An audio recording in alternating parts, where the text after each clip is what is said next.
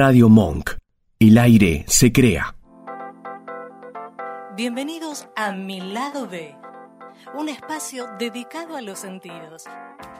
Dale, prepárate, vamos a disfrutar de un nuevo encuentro.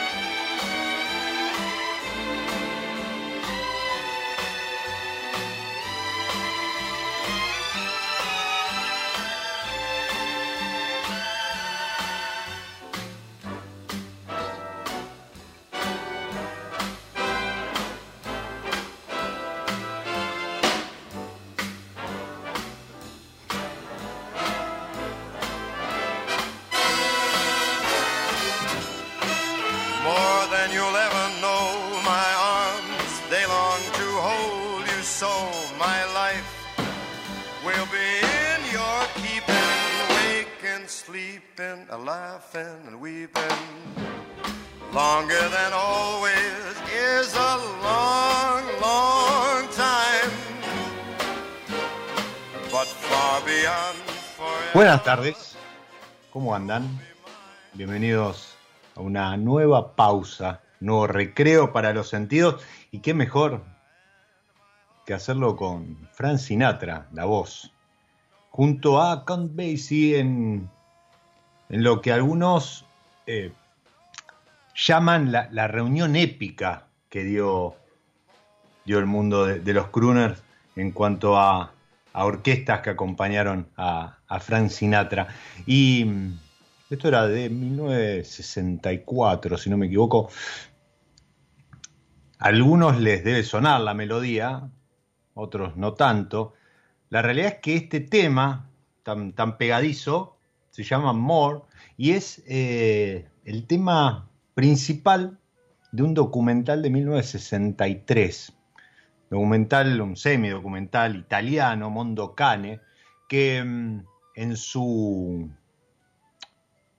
en su versión original, en su nombre original, se llamaba em, te, te buscaré o te guardaré en el cuore, en el corazón. Y mm, después, al año, se hizo famosa con, con esta, esta versión en, inglés, eh, titulada More, pero siempre fue el tema de Mondo Cane. Y les mencionaba recién acerca de esta dupla fructífera fueron dos años, eh, un poco más, a lo mejor trabajando juntos, Count y Frank Sinatra, que rompieron todo. Las mejores grabaciones de, de Frank Sinatra son de aquella época, así como también le supo sacar el jugo a la orquesta Count Basie. Y hablamos de cuore y hablamos de grandes duplas, de gente sacándose el jugo mutuamente, explotando lo mejor de cada uno. Y algo de eso hay en este proyecto del que vamos a estar hablando hoy. Por eso también se titula Cuore el episodio de Mi Lado B. Pero para eso vamos a darle pie, la bienvenida a nuestro invitado y ya entramos a recorrer este Mi Lado B del día de la fecha. Bienvenido, Santiago Bernasconi, a Mi Lado. Hola Diego, ¿qué tal? ¿Cómo estás? ¿Cómo estás, ¿Cómo estás vos? Bien, eh, la verdad que muy bien en este momento, ya terminando el día y... A full. Podría decirte tomando, podría decirte tomando vino, pero no, en realidad estoy tomando una grapa en este momento. Uy, qué lindo. Así que bueno, una grapa de Brunello, así que... Ah, bueno. Así que bueno, disfrutando esos, esas pequeñas esas pequeñas gratas, eh, digamos, eh, esos, pequeños gratos frutos de, de tantos viajes y demás, bueno, para estos momentos es lindo, ¿no? Mira, yo siempre me, la, grapa me, lleva a los, los almuerzos de sábado, cuando me, enganchaba en alguna película en la casa de mis viejos y, y siempre mi vieja preparaba un café y, guiñándome un ojo le tiraba unas gotitas de, Valle Viejo al, café. Eh, sobre todo en esta época, ¿no? Que empieza a estar más fresco. Sí, sí, que empieza, el frío y empieza la época linda para, para, esto, ¿no? Sí, después eh, supimos conseguir este, familia de, España, Galicia mandó algún orujo que también cumple muy bien la función, pero qué, qué, lindo, ¿no? Esa conexión que tenemos con, con, el viejo mundo, con, con, los barcos, con los italianos, con los españoles, los gallegos, ¿no? Los tanos, los gallegos, y, y qué lindo que, que vos junto a, a Fede Igro, eh, tu coequiper. Vamos a aprovechar hoy que no está, que no está presente, que no pudo sumarse, eh, a, corrernos un poco a lo mejor de lo técnico, ¿no? De, del proyecto y, hablar un poco de, todo el trasfondo y de lo que conecta, nos conecta con, con esas historias y que ustedes supieron plasmar muy bien en, en Vira Wines. Para... a ver, creo que el, creo que el hecho de, plasmarlo bien o no tiene que ver con realmente con la experiencia de vida nuestra, o sea, no solo de, nuestros padres o abuelos, sino además nuestra preferencia, nuestros viajes, los viajes que hemos hecho por Italia, Federico, bueno, vivió en Italia cinco años, eh, hizo una maestría en vitivinicultura en la Universidad de Siena, en Montalcino, y, nos conocimos los dos en la Patagonia, o sea, siendo yo de Buenos Aires y él de Mendoza, ¿no? Pero el lugar donde nos conocimos nosotros fue en Mainque, en, cerca de General Roca, en, Río Negro, ¿no? Eh, él trabajando para otro italiano y bueno, yo armando una, una bodega también con otros hijos o nietos de inmigrantes italianos, con lo cual todo se iba, todo se iba todo iba como, convergiendo en lo que hoy es Vira, ¿no? Eh, conocernos con Federico, los proyectos nos fueron acercando hacia, hacia esta cosa más italiana. Y, bueno, y realmente creo que se dio bien porque creo que los dos sentimos lo que hacemos, digamos, no, no, es, que lo estamos haciendo de manera impostada, ¿no? Eh, entonces creo que cuando uno siente lo que hace, sale de otra manera. O sea, creo que, ahí es donde, donde nos sentimos cómodos nosotros, ¿no? Con el proyecto. Y como decías vos, digamos, el tema de, ser dos socios y que nos complementamos, eh, creo que es, eh, creo que somos de los pocos casos donde, donde son proyectos donde uno de los, de los dueños, de los propietarios, de los que hacen el proyecto, está en Mendoza y el otro en Buenos Aires, que es el principal centro de consumo y de comunicación del vino en Argentina. Eh, y, y, donde nos complementamos también, porque más allá de, de yo estar con, con, los temas comerciales o de marketing o de ventas, si querés, del proyecto Vira, eh, también gané a lo largo de muchos años mucha experiencia este, de, producción y Federico, pese a ser técnico, enólogo, agrónomo, este, maestría en vitivinicultura, gerenció bodegas también, con lo cual entiende de, aspectos comerciales, financieros este, o de marketing, ¿no? Entonces creo que realmente hacemos una dupla que, es, eh, es, eh, es difícil de encontrar porque además estamos uno allá y otro acá, ¿no? Entonces, este, creo que eso también nos hace aún más diferente a lo que se puede, a lo que puede ver similar en la industria hoy. Sería como un, un, un eh, yang a la italiana. totalmente, pero totalmente, ¿eh? una, complementación te diría este, excelente. Eh, la verdad que hoy por hoy realmente, realmente nos sentimos muy cómodos trabajando y realmente mm como te decía antes, vivimos esto. O sea, la, grapa que yo me estoy tomando ahora es parte del proceso de, aprender y de probar, porque queremos también hacer, obviamente, nuestra propia grapa, pero de vuelta, no es que queremos hacer una grapa por sacar un producto comercial, pues sabemos que comercialmente una grapa hoy en la Argentina no es que no sería negocio, pero, pero no, sería, no, no generás negocio volumen con una grapa en Argentina, ¿ok? Pero lo hacemos porque realmente nos gusta el concepto de, de lo que contabas vos, de poner una gota de grapa al café o tomarnos una grapa como aperitivo o a la mañana cuando hace frío en invierno o, o a la noche a esta hora tomarse una grapita que te calienta el cuerpo, ¿viste? Después seguís, ¿entendés? Eh, entonces, esas cosas es como que nosotros, el otro día yo lo dije cuando, cuando nos, encontramos hace poquito, el, jueves pasado creo que fue, y, yo creo que de vuelta, la vida es finita y los dos entendimos que en un momento teníamos que disfrutarla. Y ese, encontrarnos con ese disfrute nos lleva a pensar estas cosas. En este proyecto este, que está relacionado con nuestra historia, eh, en la grapa esta que estoy tomando en este momento y que queremos hacer acá en Argentina, y, bueno, disfrutar más de la vida. Creo que de eso se trata el proyecto Vira. Mira, eh, hace un rato comentábamos, comentabas algo que yo siempre repito, ¿no? Cuando las cosas las haces, te pones el, corazón, la pasión, no, nada puede salir mal. Pero no, nada puede salir mal porque no, no te vas a tropezar, no vas a tener errores. Eh, no, porque va más allá de eso, pues estás poniéndole eh, otra cuestión. Entonces, como vos decís, ¿no? Eh, obviamente uno arma un proyecto y en algún momento, este, si puede vivir de él o, puede tener su ingreso a partir de él, etcétera, mucho mejor. Pero creo que cuando vos lo haces desde el corazón, de la pasión, de, los lazos, lo, lo, que te conecta con determinadas cuestiones, si, si, no es negocio, bueno, en algún momento tendrás que buscar el ingreso por otro lado, pero no, no va a estar ahí el, el, core de la cuestión, ¿no? ¿no? No vas a estar pensando siempre en sacarle un mango más a las 50 botellas de grapa que hiciste con el, el, el orujo que te sobró de, de la vendimia. Digo, eh, fuiste por otro lado. Totalmente. La, la verdad que la verdad que es eso y tiene que ver, eh, yo creo que nos, nos encuentra a los dos, creo que a Federico y a mí en una etapa de la vida donde ya, ya tengo 50 años, Federico tiene algún año menos, pero, pero muy parecido, y, ya te agarra una etapa donde ya tenemos, cada uno tiene más de 20 años de experiencia en esta industria, eh, que no es menor, eh, realmente uno a lo largo de estos 20 años ha ido yendo y viniendo para adelante y para atrás con un montón de temas, desde técnicos a comerciales, y, hoy ya nos agarra, yo creo, mucho más maduros en ese sentido, eh, mucho más eh, seguros de lo que queremos, de lo que, de lo que queremos hacer. Eh, y así que bueno, y en, ese, y, en y en este momento donde nos damos cuenta justamente de la, de, la finitud de la vida y que, y que justamente nos, nos, encuentra queriendo disfrutar más, con más experiencia y, y, en un complemento casi perfecto entre Federico y yo. Digamos, esa es la realidad. Entonces realmente es un proyecto de, mucho disfrute, o sea, disfrutamos haciéndolo, disfrutamos el día a día. Parece, parece, no sé, una frase hecha, ¿viste? Pero bueno, vos nos conocés, Diego, vos sabés, a través de, bueno, de Matt también, que está allá en Mendoza con, con Federico, eh, sabés cómo hacemos las cosas, ¿viste? Y sabés que realmente estamos disfrutando este proceso. Y muchas veces es difícil disfrutar los procesos, ¿viste? Vos querés llegar a la meta, ¿viste? Pero bueno, acá realmente siento que estamos disfrutando cada, cada paso que vamos dando, ¿no?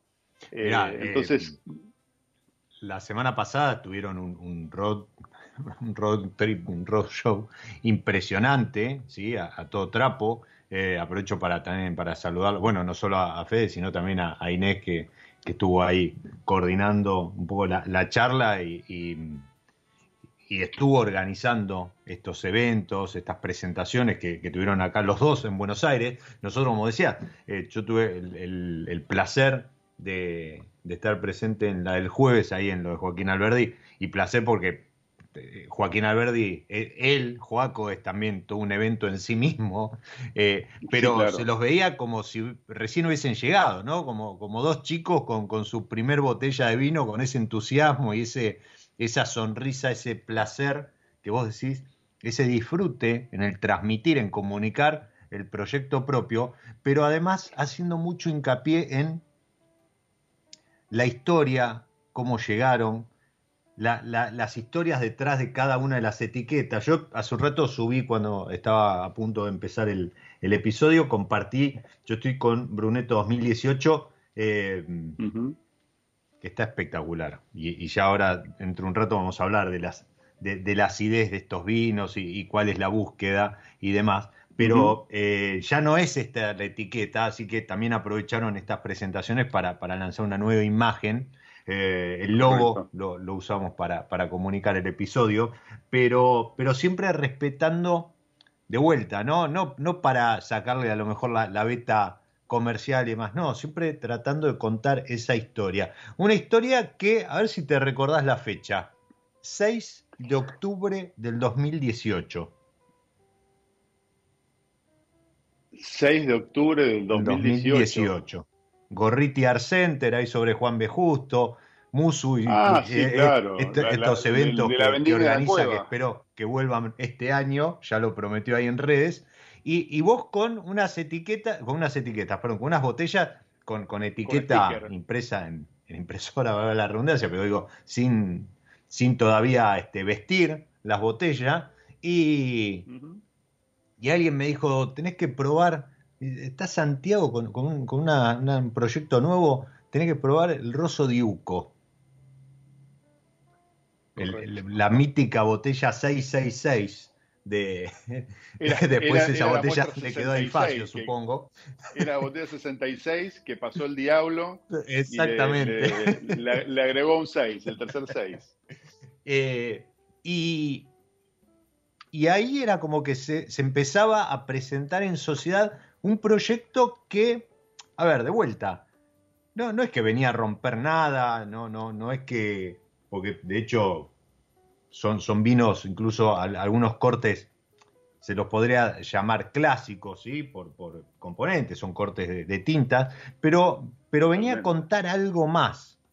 Y siempre yo digo, ¿no? En un mercado donde hoy tenés 8.000, 8.500 etiquetas dando vueltas por la calle, eh, si no son más, vaya a saber.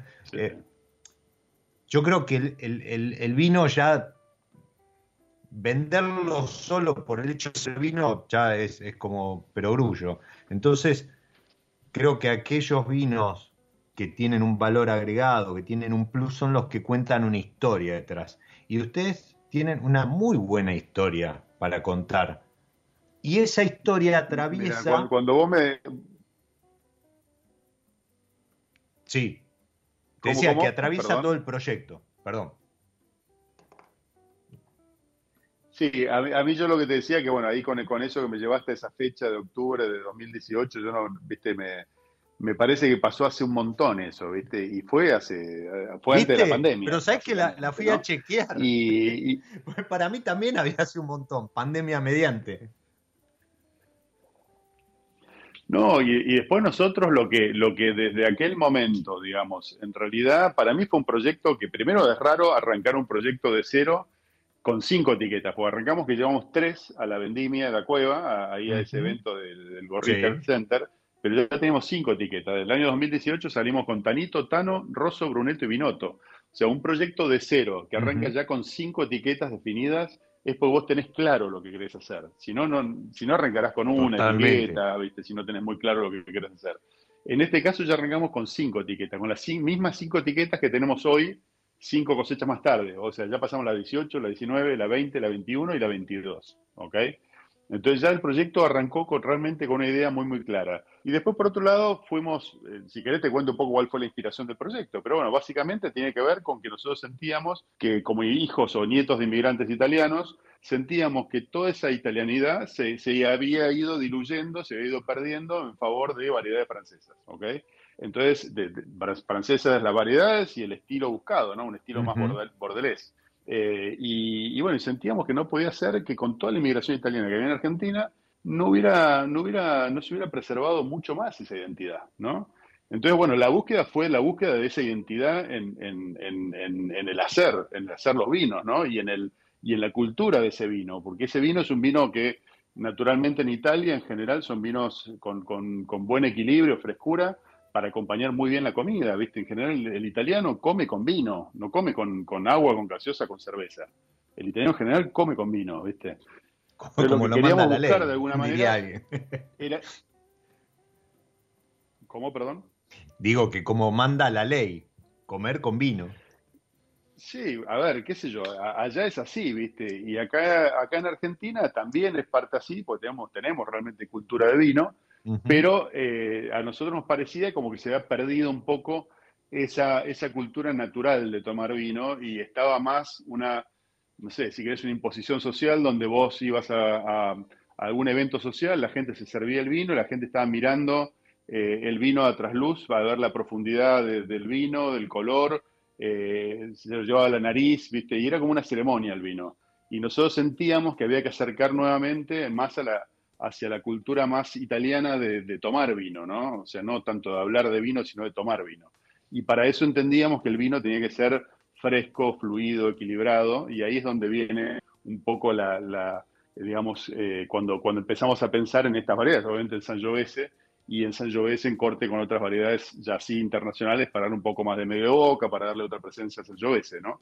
Eh, pero bueno, así es como nace el proyecto. Y nace de entrada en el 2018, en ese lugar que vos lo, probaste por primera vez, eh, ya nace con el portfolio ese de inicio y recién este año, en el 2022, la quinta cosecha más tarde, es donde empezamos a agregar otros, otros vinos que se van a sumar al portfolio, que son los blancos que comentamos el otro día, y algún tinto más, ¿ok? Que va a estar más para, para fin de año.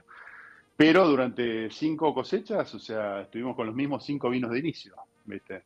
Eh, y, respecto a, lo que vos contabas de, que los vinos cuenten historias, esto de acercarte o de conectarte nuevamente con tu origen, empieza, empieza a saltar un montón de historias. Vos mencionaste que tenías ahí el Bruneto. Bruneto se llama así eh, en la memoria o a la memoria de Nicolò Bruneto, que era un ayudante de cocina que estaba en el barco en el que vino el papá de Federico de Nápoles, o sea, de Italia, Argentina. ¿Ok? Y uno lo cuenta así, puede parecer abstracto lo que uno dice.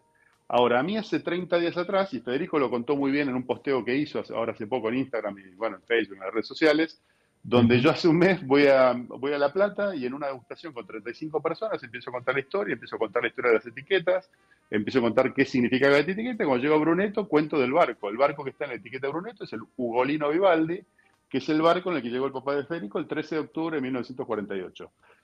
Cuando yo en esa degustación digo el nombre, Bolívar Vivaldi, una persona mayor que estaba sentada exactamente al lado mío me dice, yo vine en el Bolívar Vivaldi. Y yo, no, puedo, no puedo creer que vos hayas venido en el Vivaldi. Le digo, pero vos sos mucho más joven que el papá de Federico, con lo cual no creo que hayas venido el mismo año. Le digo, el papá de Federico llegó en 1948 a Argentina. El tipo me mira y me dice, yo llegué en 1948. Le digo, bueno, pero el papá de Federico llegó el 13 de octubre, no creo que sería demasiada casualidad que hayas venido en el mismo barco. El tipo se larga a llorar, un tipo de 78 años, se larga a llorar y me dice, yo llegué en octubre de 1948.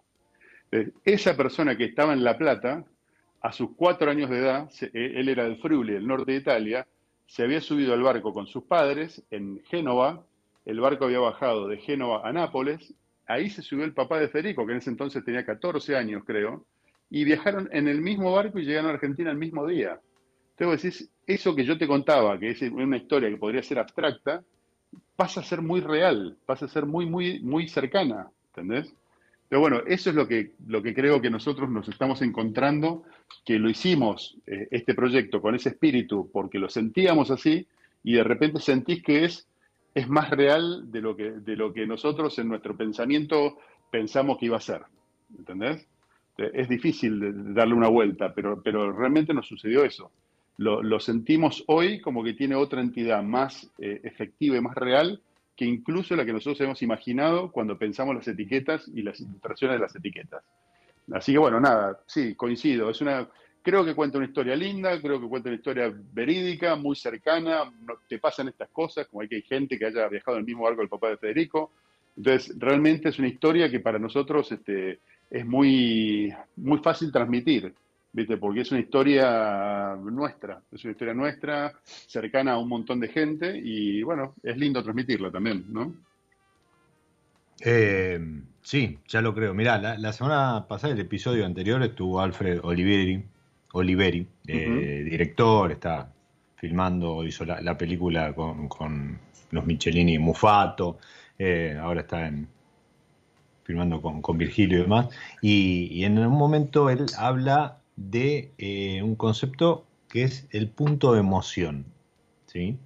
Eh, que es el momento en el cual vos mirando una película, escuchando música, leyendo un libro, eh, te conectas con algo, que puedes identificar qué es, puedes identificar lo que no es, pero, pero es cuando te llega, ¿viste? Cuando te toca.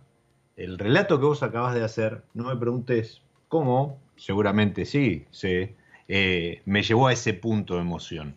Porque, como vos decís, ¿no? Somos muchos los que, a ver, yo, mis padres eran argentinos los dos, pero tuve la, gracia en el, 98 de viajar, como decía hace un rato, a Galicia a conocer a, la familia de mi madre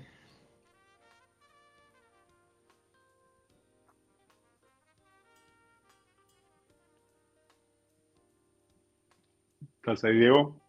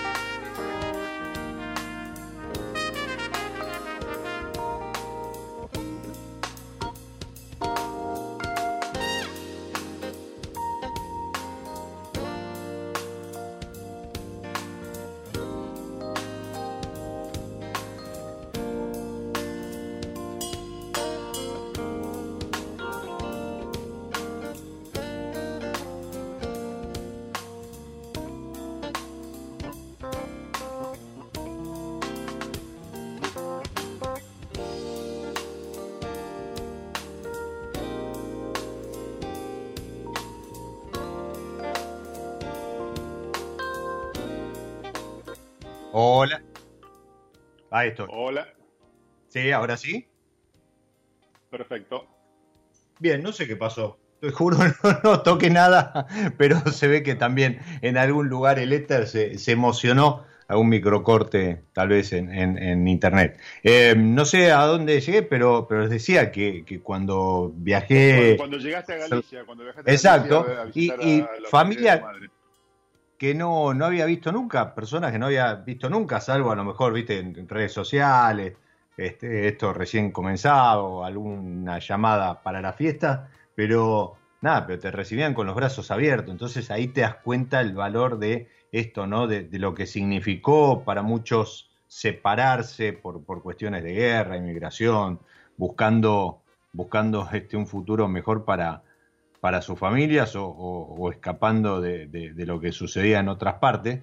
Y, mm, pero esa conexión existe. Entonces, eh, cuando vos contabas esto de, esta persona en La Plata, eh, eh, es muy difícil no emocionarse, es muy difícil no identificarse con estas historias. Y, a eso iba hace un rato cuando decía ¿no? que, el vino la etiqueta, el proyecto que tiene una historia detrás para contar, para compartir, con la cual uno se puede llegar a, identificar. Y no, no hablo a lo mejor de, la mejor campaña de marketing, no, hablo de historias como esta que, cuenta Vira. Y te iba, te iba a preguntar, eh, recién hablábamos de ese evento en el 2018 con las botellas organizado por Muso, donde Vira, las etiquetas o las botellas, el vino ya empezaba a salir a la luz. Pero vos tenés identificado en qué momento empezaste a percibir Vira como algo concreto? Eh, algo que podía funcionar. Empecé a percibir Vira. No, yo, te puedo contar que para mí Vira, Vira lo percibí como concreto desde, antes de ese octubre de 2018. No, seguro. para... Creo, va, Hola. Hola, sí. ¿Me, ¿Me escuchás, Diego? Sí, sí. Ah, bueno, te, decía que yo incluso eh, sentía, yo sentí que Vira ya era concreto desde antes incluso de la cosecha 2018. O sea, en el momento que nos juntamos con Federico y consensuamos lo que queríamos hacer, que los dos queríamos hacer algo muy parecido. Probamos vinos, te digo, eh, Brunello 100 puntos, este, con lo cual hemos probado muchos vinos y muchos vinos que nos interesaban a los dos, y cuando realmente coincidís en eso, eh, esto, es real, ¿viste? Y cuando armás el portfolio de entrada antes de la cosecha, y, ¿viste? Para planificación de, cosecha de las variedades, los kilos, para las botellas que íbamos a elaborar y demás, y, ya sabíamos de entrada, o, yo por lo menos ya sabía de entrada, que, era, un proyecto muy concreto y muy real. Eh, cada, cada, cada parte del proceso, o sea, encontrar esas viñas de sin más de 50 años de San Giovese, eh, la primera elaboración, esos vinos que llevamos en octubre de 2018, lo de Musu, Después en 2019, cuando comenzamos la primera venta, fue, eh, fue, una exportación, o sea, fue una exportación a Inglaterra. Después comenzamos a exportar a Brasil. Después vino un pedido de reposición de Inglaterra. O sea, realmente fue como un proyecto que desde, antes de cosechar el, primer grano de uva, ya, yo ya sabía que era un proyecto que, eh, era, que era un proyecto real y tangible. Eh, después, por supuesto, cada parte del proceso fue dándole forma, forma, forma, eh, eh, hasta que bueno, la pandemia hizo que nos enfocáramos en el mercado doméstico en Argentina, que hasta, hasta la pandemia nosotros era un proyecto más de exportación que de mercado doméstico. Ahora, la pandemia nos cambió todo, nos tuvimos que adaptar, empezamos a vender fuertemente en mercado doméstico, en 2020, en 2020 empezamos tibiamente, en 2021 ya armamos un equipo comercial, hoy tenemos cinco vendedores que están vendiendo nuestros vinos acá en Capital y Gran Buenos Aires, yo me ocupo del interior, y después por otro lado seguimos exportando y estamos agregando Tenía un mercado seguro ahora a corto plazo y dos mercados más tal vez para el segundo semestre de este año, con lo cual esperamos terminar el año exportando a cinco mercados ya. Eh, con lo cual, cada paso que fuimos dando fue, fue un paso más de algo que desde el momento cero ya sabíamos que iba a ser algo real y concreto. No me preguntes por qué, Diego, ¿eh? o sea, tal vez por, por eso que te dije antes, o sea, este proyecto nos agarra eh, plantados en una etapa de la vida donde ya tenés la seguridad de saber lo que querés, de, cómo lograrlo, y, nada, y, se da todo mucho más fácil y mucho más naturalmente. Eh, yo hace años había generado otro proyecto que, bueno, que realmente aprendí un montón, pero también cometí un montón de errores, ¿viste? Y en Vira siento que todo, esos, todo ese aprendizaje se, volcó desde el minuto cero y fue un proyecto que realmente eh, empezó a caminar desde el día cero, del día uno, te diría. No, no, no. Por eso, vos decís, ¿identificás un momento? Sí, desde el momento en que en Mendoza, comiendo un asado con Federico, decidimos avanzar con el proyecto Vira, fue, fue un proyecto que fluyó. No, no, no hubo grandes dificultades en ningún momento hasta ahora, ¿no? Sí, grandes dificultades. Pandemia, Argentina, o sea, un montón de dificultades, pero manejables, digamos, ¿no? sabemos, sabemos a qué no, a qué atenernos, ¿no? En, el país. Vos hace un rato decías que llegaban los dos con cada uno por su lado, 20 años de experiencia, eh, y qué 20 años en cuanto a la industria. No, no, no es poco. Mm. Totalmente, y, y, realmente con experiencias muy complementarias. A mí es la primera vez que me pasa de empezar un proyecto con alguien y eh, nada, hablar por teléfono, él estando en Mendoza, yo estando en Buenos Aires, y decir, eh, Fede, hay que hacer esto, esto y esto, y listo, lo hago. Y no, le tenía que explicar qué era lo que había que hacer, ni por qué había que hacerlo. O sea, realmente con Federico siento que estoy trabajando con un par, ¿no? Un par en todo sentido, en edad, en, solvencia financiera, que, es, escasa, digamos, pero a los dos nos cuesta mucho esfuerzo, pero lo estamos haciendo los dos a la par juntos. Eh, entonces somos como muy parejos, somos muy pares, y realmente en conocimientos realmente también. Entonces es realmente como que nos complementamos de una manera tan tan linda que eh, el proyecto realmente va fluyendo. Realmente en ese sentido, de vuelta, más allá de, las, de los problemas de, la pandemia o económico, realmente es un momento difícil para... Es un momento muy, muy, muy... para... ¿Me escuchás ahí, Diego? Porque está entrando sí, sí. sí.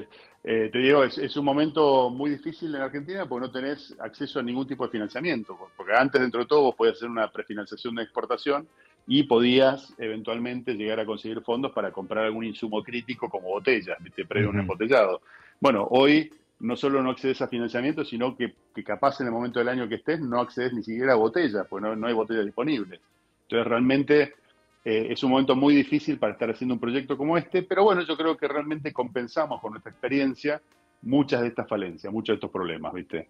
Así que, así que nada, la verdad, muy, muy contento y, de vuelta. La, pregunta concreta de cuándo vos supiste que, o cuándo nosotros supimos que esto era un proyecto viable y concreto, te, juro honestamente, del día que nos sentamos con Federico en Mendoza y que empezamos a planificar el portfolio. Desde ese día yo siento que Vira es, sustentable. No sé si te hace sentido lo que digo, ¿no? Pero para mí... No, no, no, pero me parece perfecto. A ver, y, y, sí hace sentido cuando vos decís que desde el momento en que salieron al mercado salieron con las cinco etiquetas que mantuvieron durante cinco cosechas. Entonces, eh, eh, son pocos y, encima de las características. Ahora, ahora vamos a, repasar el, portfolio este, rápidamente para también contar un poquito de lo que se viene, pero es decir, no salieron con un Malbec, un corte de tintas y un Tornotés o un Chardonnay. No, no, salieron con un portfolio muy bien definido, de vuelta, con una historia que lo atraviesa, pero aparte con cada, eh, con cada etiqueta con su propia identidad. Y eso habla también de la madurez con la que el proyecto sale a la calle, pero no porque el proyecto hubiese estado 10 años en, en una incubadora de proyecto, sino porque eh, las personas que están detrás de Vira vienen ya con un bagaje que llegan de vuelta, voy a repetir las mismas palabras que decía Santiago hace un rato, pero llegan a este punto con muchas cuestiones resueltas. ¿Por qué? Y porque ya las experimentaron, porque ya se tropezaron, ya se dieron la cabeza contra eh, esa pared este, o, o esa piedra y, cuando decidieron darle forma a Vira, eso ya estaba seguramente no resuelto, pero sí contemplado, que es muchas veces lo que falla, ¿no? No porque tengas todo resuelto, pero sí tenés todo eh, eh, contemplado, medido, ¿sí? esperado, entonces sabes cómo reaccionar ante cada... Sí, o, en el caso de que suceda ya tenés, digamos, este, ya tenés previsto cómo, cómo solucionar el problema, ¿viste? eso es, un, es un gran, una gran ventaja. Eh, el portfolio, te digo, del, día cero fue planteado de esta manera. Nosotros inicialmente pensamos los vinos que eran los bases Sangiovese. ¿Por qué? Porque obviamente queríamos trabajar o, nos excitaba, nos divertía, nos generaba eh, esa, esa, ese nervio lindo este, trabajar con algo diferente. Como decías vos, ¿viste? salir con un portfolio de Malbec, un Malbec, un Cabernet Sauvignon, un Red Blend, realmente no nos excitaba eso. ¿okay? Nosotros necesitamos que, que, que, lo que hacemos nos excite, nos, nos divierta, no, nos, nos genere algo, nos, nos, movilice. Y a nosotros el hecho de pensar en un portfolio con base Sangiovese realmente nos generaba eso. Los dos, Federico por su experiencia viviendo en Italia y yo por, por experiencia con, con amigos que tengo con, con, bodegas en Italia, tanto en Chianti como en Montalcino, la verdad que los dos sabíamos que íbamos a cortar el, el Sangiovese con otras variedades internacionales para darle un poco más de medio boca. Y eh, entonces eso fue lo primero que pensamos y fue lo, más rápido que se definió en el, proyecto. Ahora después, obviamente, conversando con Federico, dijimos, bueno, Argentina, eh, claramente eh, el mundo lo que demanda de nuestro país es Malbec. Entonces, independientemente que no quisiéramos salir con un Malbec, íbamos a tener que tener un Malbec en el portfolio. Entonces ahí es donde nacen Tanito y Tano. Tanito y Tano ya representan a la segunda generación de inmigración, o sea, los nacidos en Argentina, representa a Federico, me representan a mí, a los que nacimos acá. Por eso Tanito y Tano, la base del corte ya es Malbec. ¿okay? obviamente tiene Sangiovese en el corte, que es nuestro origen, y después también tiene estos cortes entonces, básicamente nosotros vimos el portfolio entre los vinos que representan la primera generación de inmigración italiana en Argentina, que son Rosso de Uco, que es Tinto de Uco, Brunetto y Vinotto, que son tres vinos base Sangiovese en corte con Siri Merlot, y después los vinos que representan la segunda generación de inmigración argentina, o sea, los nacidos ya acá, que los identificamos como Tanito y Tano, que son dos cortes base Malbec con Sangiovese y Cabernet Franc en el caso de Tanito, y con Sangiovese, Syrah y Merlot en el caso de Tano. ¿eh? Así que e, es, ese es básicamente, la, si yo te tengo que describir el portfolio de entrada, cómo lo pensamos y cómo sigue hoy en día, fue pensado de esa manera. estos cinco vinos que menciona Santi, ahí, ahí lo tengo a Leo Escapato, dice que es una es un gran vino de Bruneto, pero además, bueno, acaba de escuchar la historia y, y, también apoya que es una hermosa historia, ¿no? Entonces el conjunto hace algo superador. Eh, Voy a, voy a meter una pausa dentro de esta pausa, Chati. Vamos a, meter algo de música, vamos a jugar eh, con, con, los amigos de San Felicien que proponen jugar, hacer un acuerdo, algo de maridaje entre música y alguna variedad. Y para hoy elegí la, la Sauvignon Blanc, em, que, ellos la vinifican no solo como Sauvignon Blanc, sino también como Fumé.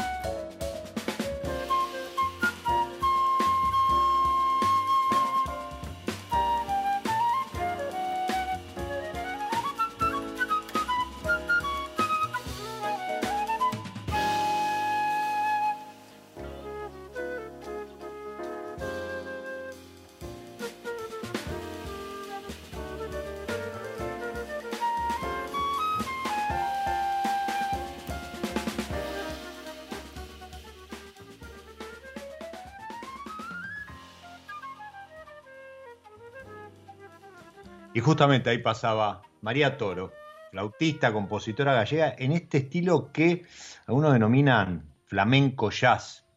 Y el segundo corte, su último álbum, Fumé, que le da título también al álbum, después de grabar en, Nueva York y, en Río de Janeiro, saca este Fume Humo en gallego, eh, que también nos conecta a los que tenemos sangre o corazón galeo y, alma argentina con, esas raíces, así como Santi y Fede y Gro tienen el cuore italiano y el alma argentina. Y yo creo que también eso tiene mucho que ver con que el proyecto haya salido con esa fuerza y con esa convicción.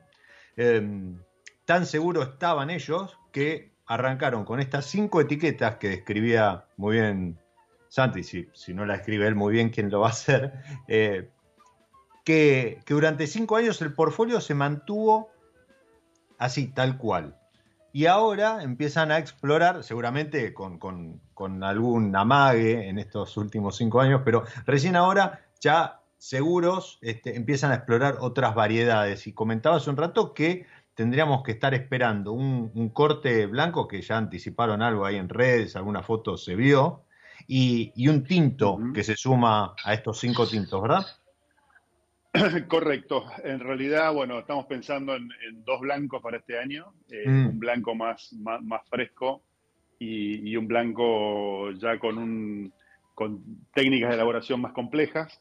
Eh, y, bueno, básicamente la variedad, en ese caso de los blancos, la, variedad que va a cruzar a los dos vinos, así como el Sangiovese en las tintas, bueno, las blancas va a ser Malvasía, ¿no? Eh, así que bueno, realmente, realmente estamos muy ilusionados con, los primeros blancos de Vira, porque la idea es que obviamente van a mantener el estilo, ¿no? O sea, van a ser blancos en el estilo que también que hacemos los tintos, digamos, ¿no? O sea, van a ser blancos frescos, este, eh, pero, pero elegantes, equilibrados, limpios, Eh, entonces, ese es un poco lo que, lo que vamos a proponer desde, las variedades blancas. Una malvasía más fresca y la otra, como les contaba, con, con diferentes técnicas de vinificación que le van a aportar mucho más complejidad y estructura al vino. Eh, y después, por otro lado, estamos, eh, este año se va a lanzar otro, otro vino, que es un vino tinto, que en realidad también va a tener un nombre así. A nosotros nos gusta denominar a los vinos por, por, nombre, ¿no? Así como está Rosso Duco, Bruneto, Vinoto, Tanito y Tano, este vino que vamos a lanzar también va a tener un nombre propio eh, y, va a estar identificado como vino tinto. es muy probable que sea, que sea varietal, que sea de una sola variedad, pero eso tiene que ver con con el origen, digamos, y con la inspiración. Eh, ese es un vino que, es, eh, es, una variedad que es parte de, los cortes que utilizamos en los vinos de primera generación y en Tano. y, eh, y, bueno, y básicamente tuvo que ver con que todos los años llegábamos al momento de degustación de barricas, llegábamos a esa variedad puntualmente, y esas barricas a mí me recordaban sobre todo a un, vino de, de, una región de Francia puntualmente, de Clos Hermitage, y de un productor puntual. Eh, entonces, eso de alguna manera nos inspiró a, elaborar un vino en base a esa variedad, eh, que bueno, cuando uno lo comenta muchas veces, eh, genera de alguna manera la inquietud de, che, ¿por qué ustedes que están con, un poco con el, perfil italiano se van a elaborar esa variedad? Y, yo muchas veces les, pregunto, digamos, porque hay, productores como hizo Leolena en, en, en Chianti Clásico, donde donde también trabaja con, variedades este, internacionales dentro de su portfolio eh, en Chianti Clásico. y, muchas veces uno no se pregunta por qué ese productor elabora eso. Pero realmente tal vez es porque ese material genético en ese lugar se da de una manera muy particular y única. Bueno, nosotros encontramos que, esta variedad en, ese lugar, con esa viña de esa edad, pues es una viña de 75 años de edad, eh, daba algo único en el Valle de Uco. Entonces, bueno, queremos eso eh, va a estar inserto dentro del portfolio de Vira, independientemente que no tenga que ver por ahí con, el portfolio actual, ¿no? Con, con base Sangiovese, porque no va a tener Sangiovese en el corte. Pero para nosotros, en el estilo de elaboración de esa variedad, está emparentado con Toscana. ¿ok? Ese va a ser un poco el, puente con el proyecto, con el proyecto Vira, de, de, ese vino puntualmente. Y después, por otro lado, estamos trabajando en otro, en otro proyecto que surgió un poco de casualidad, pero que realmente eh, también nos, nos, eh, nos, atrajo, que es la posibilidad de trabajar con viñas muy, muy viejas de zonas muy tradicionales de Mendoza, que no tienen que ver con el Valle de Uco, que acá ya va por fuera de Vira. Este es un proyecto que, compartimos con Federico y con otra persona más, que, eh, que, tiene que ver con una posibilidad que se nos dio de trabajar con viñas de, 1900, de Malbec de 1924 y Malbec de 1929, tanto de las compuertas como de Vistalba. Eh, entonces, viste, uno no tiene todos los días la posibilidad de trabajar con ese material, ¿no? Y, bueno, nos propusieron eh, trabajar con ese material para hacer un vino y, nos parecía, nos parecía que, que, tenía que ver con el sentido con el que nosotros hacemos los vinos. A nosotros nos gusta trabajar con viñas antiguas y nos parece que al ser eh, un equipo de trabajo tan chico nos podemos dar el lujo eh, de, de, vinificar lo que, lo, que, lo que tenemos ganas, lo que nos genera, como te decía antes, lo que nos excita, lo que nos genera, eh, lo que nos moviliza. claro, y ¿sabes qué pasa? Que cuando vos, no sé, imagínate vos pensás una bodega grande, una bodega grande comercial, eh, y por ahí le dice, y mira, podés trabajar con, no sé, tenés, no sé, X hileras de un Malbec de 1021 y X hileras de Malbec de 1024. Y por ahí comercialmente para ellos es, más problema que otra cosa, porque es hacer muy poca cantidad, muy pocas botellas, no tienen las estructuras preparadas para eso, ¿no? Ahora, cuando vos sos eh, una, una, microempresa, o vos sos una, una, empresa, realmente una pyme, una pyme micro, digamos, eh, realmente vos tenés esa posibilidad de hacer eso, de trabajar con una viña en 1924, 1929, viñedos históricos en en las compuertas, es un placer, es un lujo que uno se puede dar trabajar con eso.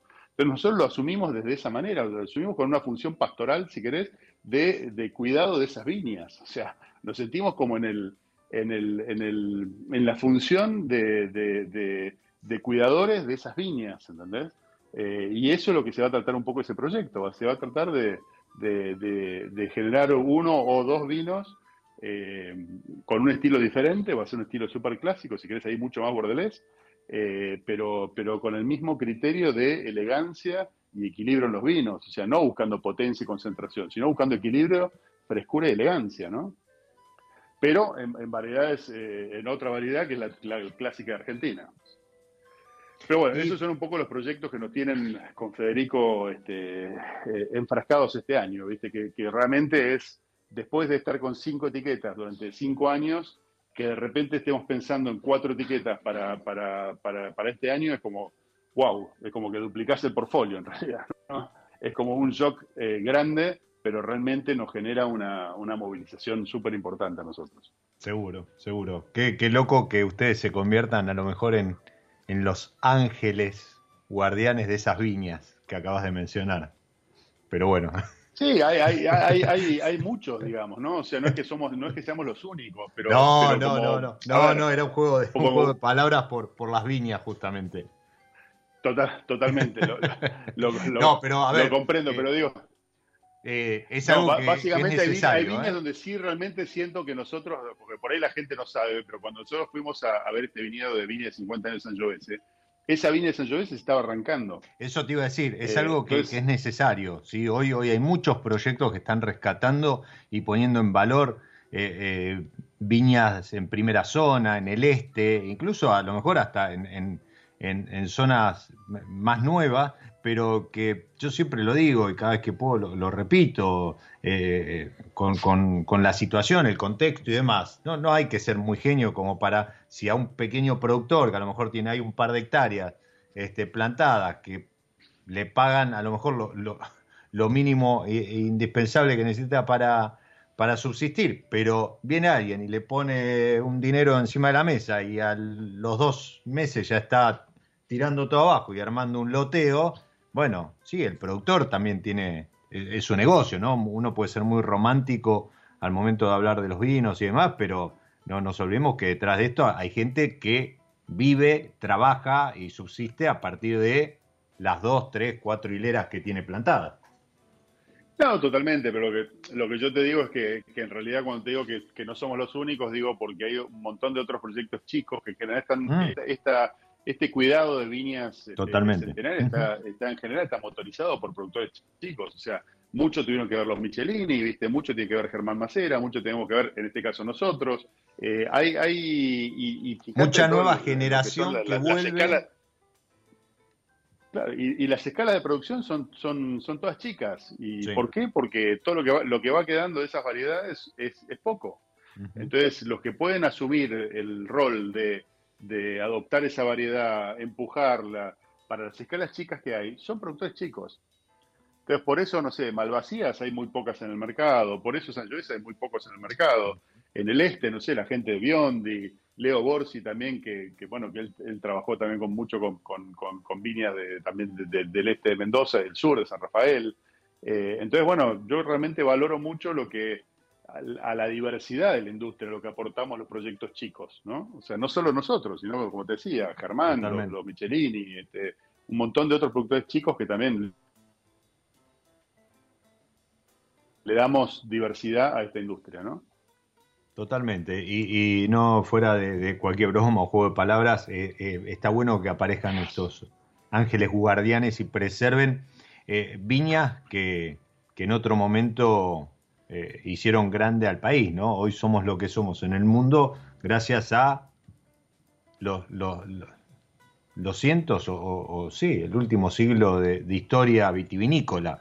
Y, esto no tiene nada que ver con, los puntajes, los premios o, el boom del Malbec en, el mundo, sino me refiero al volumen, al vino como parte de la cultura, que, al fin de cuentas es un poco lo que trajeron aquellos tanos en, los barcos, ¿no? Este, trajeron las viñas y, trajeron su saber y era lo que sabían hacer, no, no, de vuelta, no, no es que vinieron a hacer la América, vinieron escapando de, muchas cuestiones y, se pusieron a trabajar en, lo que sabían hacer y eso fue también lo que le enseñaron y el legado que le dejaron a, las generaciones venideras como, como Santi, como Fede, como yo y como tantos otros que disfrutamos hoy de estos vinos. Sati, se fue el episodio, voló. Más allá de algún tema técnico ahí en el medio, que ya me investigaré a qué se debió, eh, yo no tengo más que agradecerte de vuelta, no, no me canso de, escuchar la, historia de Vira y porque siempre encuentro alguna beta por donde conectarme con alguna cuestión y, realmente emociona. Qué bueno, realmente me alegro, realmente, o sea, a nosotros nos gusta, nos sentimos muy cómodos comunicando Vira porque de vuelta, como te decía, lo, vivimos y, cuando sos un proyecto de vuelta tan chico, eh, con Federico conocemos cada, cada rincón de Vira, cada rincón, de cada etiqueta, de cada cosa. Hoy, como vos contabas antes, estamos cambiando las etiquetas, no estamos, estamos haciendo un upgrade de las etiquetas donde se mantienen las ilustraciones, eh, que las ilustraciones son un viaje, digamos, de dónde salieron otros antepasados, dónde llegaron, cómo vinieron y dónde los recibieron acá en Argentina. Eh, y, todo todo para nosotros es un, paso más en este camino que yo te decía que estamos dando y que cada paso que damos disfrutamos. Así que de nuestro lado, nada más que agradecerte, Diego, de que nos dé la posibilidad de contar un poco sobre el proyecto y, nada, y disfrutar juntos, digamos, esta, esta, esta etapa de, nuestra vida, de nuestra industria y bueno, y de nuestro país, que tantos, tantos problemas tiene, pero por otro lado nos da muchas posibilidades, ¿no? Seguramente, y al menos nos encuentra en, un brindis eh, también, que después de año y medio eh, aislados, volverse a encontrar, volverse a abrazar y volverse a chocar copas, volver a chocar copas, eh, es, es también una emoción en sí mismo. Como te dije, gracias a vos, gracias a Fede, que, también se, disculpó que no podía estar, gracias a Inés, que, lo hizo posible y coordinó el encuentro, y a ustedes que están del otro lado, como Leo y como tantos otros que se suman episodio a episodio también. Les digo gracias y, como siempre, les recuerdo, les cuento, soy Diego Migliaro, este es mi lado B y les deseo que disfruten. Chao. Nos encontramos en cualquier momento en otro episodio de Mi lado B.